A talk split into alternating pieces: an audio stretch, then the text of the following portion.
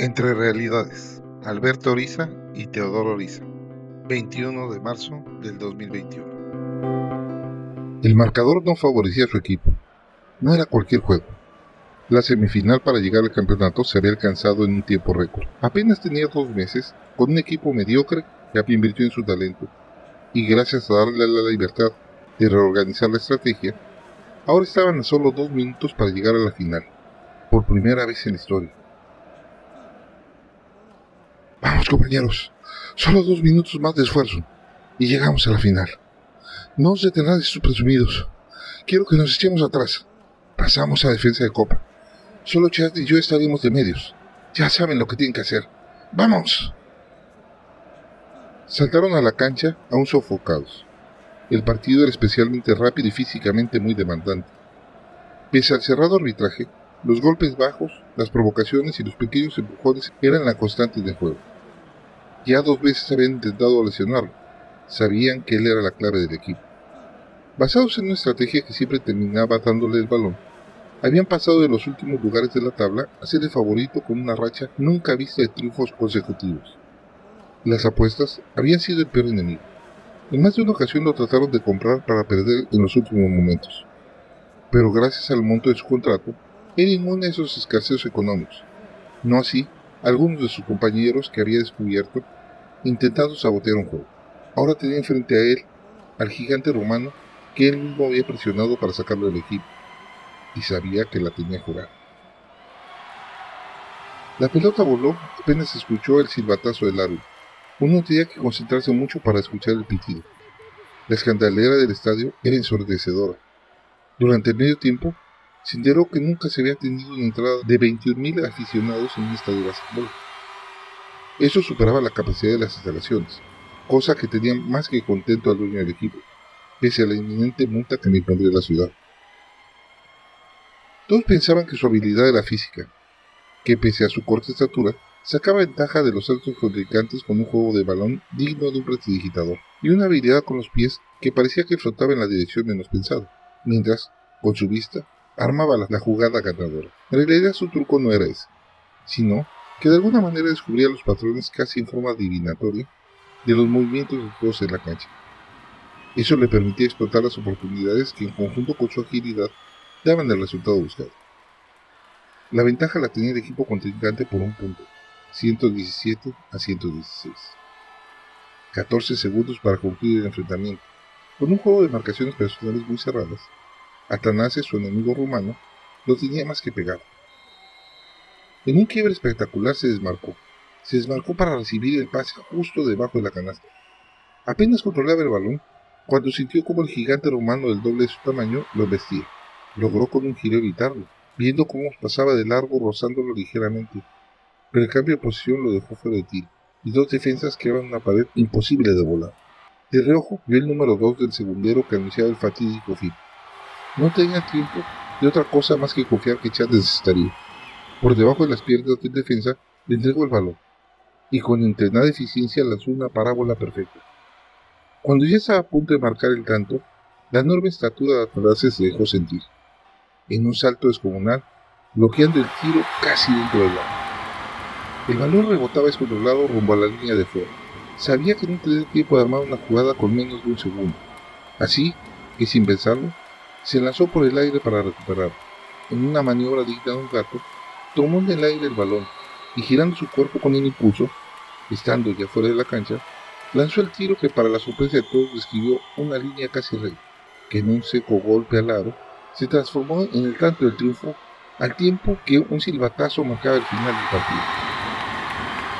El golpe contra la butaca no le importó, aunque supo que algún daño fuerte se había causado pero el sabor del triunfo era un remedio a cualquier lesión, más allá de cualquier medicina. No supo cuándo en hombros lo llevaban por todo el estado, no solo recorriendo la cancha, sino que lo pasaban de mano en mano, subiendo y bajando las gradas, sintiendo los aplausos y palmadas de felicidad de su fiel tribu de seguidores.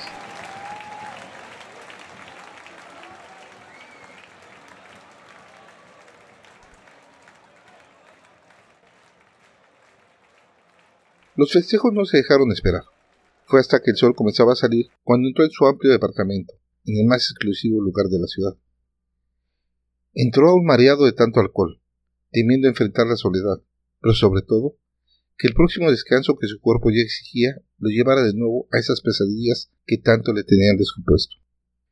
En un esfuerzo para no dejarse ir al cada vez más necesario sueño, encendió el aparato de sonido, con música estridente y vitalizadora, al tiempo que en el televisor veía los comentarios y resúmenes de su juego que ha impactado a la audiencia más que las finales del campeonato europeo. Sentado en la barra de la cocina, ni siquiera el tener que equilibrarse en el alto banco pudo evitar que su cansancio lo atrapara. Recostado en la barra, se fue quedando dormido inevitablemente. Y aunque estaba consciente de ello, se gritaba a sí mismo para evitarlo. Su cuerpo no pudo más y se derrumbó en un acompasado subir y bajar de su espalda. Su cuerpo por fin se relajaba. Era muy difícil saber si lo que a él le pasaba era normal o no, pues por más que había averiguado, no existe una manera clara de comparar los sueños. En su caso, no eran los clásicos reflejos de liberar las frustraciones acumuladas en una copia mental de la realidad. Para él, era primero sentirse flotando en un mundo sin arriba o abajo, sin calor o frío. Era una especie de nada que lo espantaba por la sensación de soledad que despertaba. Conforme se despabilaba en su sueño, comenzaba a redescubrir el tubo que tenía clavado en la garganta, las conexiones en su espalda y su estómago, por medio de extrañas tripas que se perdían en sus entrañas. Cuando finalmente lograba reconocer el escenario, intentaba mover un brazo, una mano, por lo menos un dedo, lo cual lograba con gran esfuerzo. Incluso, en alguna ocasión, logró extender un poco una pierna, pero era como si sus pocos utilizados músculos no supieran qué era lo que su cerebro pedía. No era falta de fuerza, pues era consciente de la importante masa muscular que tenía. Los continuos espasmos, productos de pequeñas descargas eléctricas, se lo recordaban. Más bien era como la falta del circuito que unía sus movimientos con su voluntad.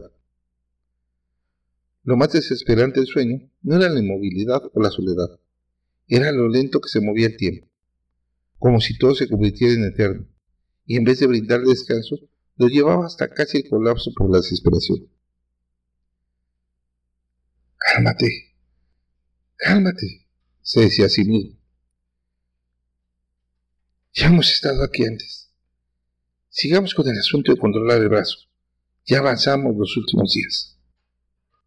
De alguna manera, era como si, al regresar al sueño, volviera un campo de entrenamiento eterno, escondido en lo más recóndito de su mente, en lugar donde debía ir entrenando esa torpe madeja de músculos flotantes, por lo que siguiendo su disciplina de deportista, había iniciado hace tiempo una rutina de concentrar toda su voluntad y fuerza en ir haciendo que sus extremidades respondieran a su voluntad. Eso, eso. Y el índice se mueve cuando lo quiero. Ahora intentemos con el pulgar. Si lo logro, pronto podré cerrar el puño. Se decía más que para darse instrucciones, era en un afán de llenar el silencio que lo rodeaba, aunque sea con sus pensamientos. Más que un ejercicio como los de sus entrenamientos constantes, aquí necesitaba primero estructurar en su mente todos los pasos de la contracción necesaria para mover el miembro deseado. Y una vez bien establecido todo lo que implicaba, buscaba jalar desde el área de su estómago toda la energía posible para llevarla en un esfuerzo gigantesco a la extremidad. Era tal el estado de concentración que podía sentir como si se tratara de una tubería cómo la energía y la voluntad viajaban desde abajo del plexo solar y de su cerebro para encontrarse en ese dedo pulgar, que primero tembló y como si levantara un peso impresionante, se fue moviendo para casi lograr tocar su palma. El esfuerzo era más grande de lo que uno en estado normal podía imaginar, pero aún era más grande el esfuerzo para no perder la razón en esa nada silenciosa y solitaria que se impregnaba en su alma, llenándola de una depresión abrumadora. Si tuviera un poco de control de su cuerpo, estaba seguro que las lágrimas de desesperación hubieran nublado sus ojos. Sus ojos. ¿Cómo nunca había caído en cuenta que jamás había intentado ver? Lo había descartado sin saberlo, por el silencio que lo rodeaba, que de alguna forma había establecido que todo era de color negro absoluto, pero nunca había intentado pensar en ellos. De hecho, no sabía si los ojos estaban abiertos o cerrados, siquiera si existían. Era como si en la fábrica se les hubiera olvidado conectar el cerebro con el cuerpo. Sí. Logró identificar la presencia de sus ojos, Incluso logró sentir un cosquilleo desde la nariz que le indicó que sí existía. Ahora, la duda es si los párpados estaban abiertos o cerrados, pero eso era algo que no lograba sentir. Percibía los ojos como una sola unidad. Ni siquiera podía decir que fueran pelotas. Eran solo algo en su rostro. Recordó cómo tuvo que pasar varios encuentros para hacerse consciente de que tenía brazos, manos, pies y dedos. Así que no se apuró. Dejó que las apenas perceptibles sensaciones fueran tomando forma en su pensamiento, como que se fueran alineando los cables para dar acceso a una nueva parte de su cuerpo. ¿Cuánto tiempo pasó? No lo podía saber. El tiempo era algo que parecía que no existiera. No sabía si acababa de llegar o tenía días en esa lenta adaptación. Pero después de muchos esfuerzos en dejar fluir las cosas, logró tener por fin conciencia de que los ojos existían y que tenía músculos a los que podía canalizar su energía. Tal vez por aburrimiento, o tal vez por desesperación de tanta espera, pero hizo un esfuerzo desmedido y sin sentido que causó una contracción en la zona donde los ojos parecían estar pero más que un resultado, solo ganó un fuerte dolor que lo penetró profundamente en todo el cerebro. Seguramente logró contraer músculos que nunca se habían movido. Aunque aterrador, se sintió feliz de sentir algo más que la nada constante. El dolor era como un relámpago que partía de la zona del esfuerzo, pero que se reproducía en lo que debía ser su cabeza, para terminar estrellando en algo que podría describir como luces en su conciencia, las cuales a su vez causaron una contracción de todo el cuerpo, sabiendo por instinto que se doblaba como un ovillo. Tardó mucho en recuperarse de la sensación. Era como si lentamente la oleada se fuera retirando, como una marea que lentamente dejaba el punto más lejano, se fuera concentrando de nuevo en su origen. Era curioso. Pese a la falta de sensación de tiempo, nunca había vivido tantos acontecimientos en una sola sesión de sueño. Eso, de alguna manera, lo comenzó a preocupar. No quería quedar atrapado en esta oscura realidad. Tal vez había muerto y no estaba enterado, y este fue el camino de la condenación interna de la que le hablaban en los servicios dominicales, aunque la falta de un amo que lo atormentara con fuego eterno lo hacía dudar. Juntando toda la paciencia que pudo, dejó que la nada lo volviera a llenar. Pero esta tardaba mucho. Sintió algo distinto a lo que lo rodeaba. Se dejaba cubrir algo como un ungento en la región de la nariz con un olor salado, aunque no podía asegurar que fuera dolor, pero así lo sintió. Tal vez el esfuerzo había causado un sangrado, y lo que sentía era el metálico olor de la sangre fresca. Algo no estaba bien. No podía ser que no despertara calambrado y dolorido como tantas veces. Ya la ausencia de su realidad era demasiado larga y comenzaba a causarle una angustia que sentía como una emanación de calor que viajaba lentamente a su cerebro, para ir atrapando cada resquicio de su cuerpo. Si estuviera consciente, Sería como ese estado donde una mujer testigo de un crimen comenzaba a gritar loca sin poder controlarse. Pues así se sentía, pero con la diferencia que ni podía correr ni gritar, solo reciclar las olas de desesperación que rebotaban infinitamente en su propia envoltura corpórea, uniéndose a la pulsada de dolor que terminaba. Tenía que escapar de esto. No podía permanecer más tiempo atrapado en su subconsciente. Algo debía hacer para despertarse. En algún momento, la desesperación se convirtió en ira, y ésta, en un golpe portentoso de energía que hizo que todo su cuerpo se moviera en un espasmo incontrolable. Por primera vez, sentía que todos los elementos de su cuerpo eran una unidad, y no solo compartimientos aislados, pero esto fue sumamente doloroso. Sintió que la mezcla de desesperación y dolor causaba oleadas de calor que se comenzaban a filtrar al ambiente que lo rodeaba. Era una especie de fiebre creciente que se extendía a su alrededor. Conforme esta fiebre se extendía, las punzadas de malestar iban en aumento. Ahora no solo era en los músculos, sino que comenzaba a presentarse en el tubo que entraba en donde se suponía estaba su estómago, lo que le creaba una pulsada constante y creciente. Esto perpetuaba el ataque de ansiedad, llevándolo a gritar en su mente y a rogar un cambio, el que fuera, pero que lo llevara a su cuerpo dormido en la incómoda silla. En el panel de control, el aburrido operador encargado de que los miembros de la simulación contaran con el soporte necesario, vio como el sector Gamma 34 comenzaba a desestabilizarse. Y era el tercer incidente de anormalidades en la simulación en este ciclo laboral.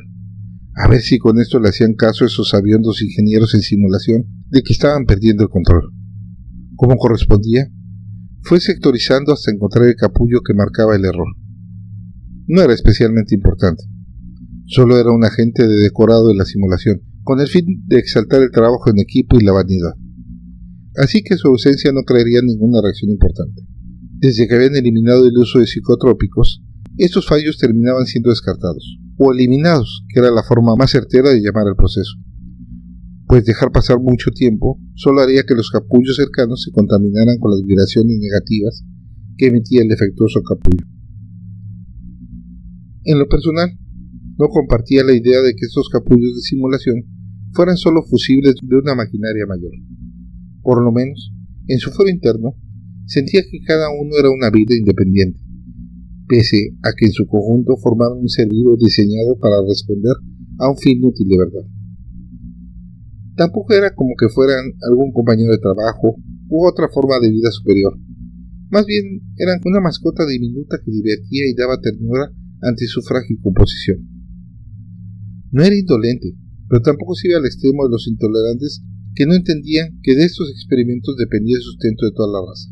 Pese a requerir un minucioso trabajo de cultivo, estas granjas generaban más energía vital que las tradicionales cosechas de los mundos, que, en caso de una buena temporada, llegaban a dar suficiente sustento, cuando las condiciones eran buenas. Pero, casi con la misma frecuencia que sucedía eso, los cultivos se malograban y perdían importantes suministros. Pese a sus apenas 100.000 ciclos solares, ya tenía suficiente criterio como para que lo dejaran opinar. Claro, aún no lo tomaban muy en serio. Sobre todo, aún lo veían soñador, por darle tanta importancia a los minúsculos capullos. Insistían que tenía que pensar en el conjunto y no en la unidad. Bueno, trabajo es trabajo.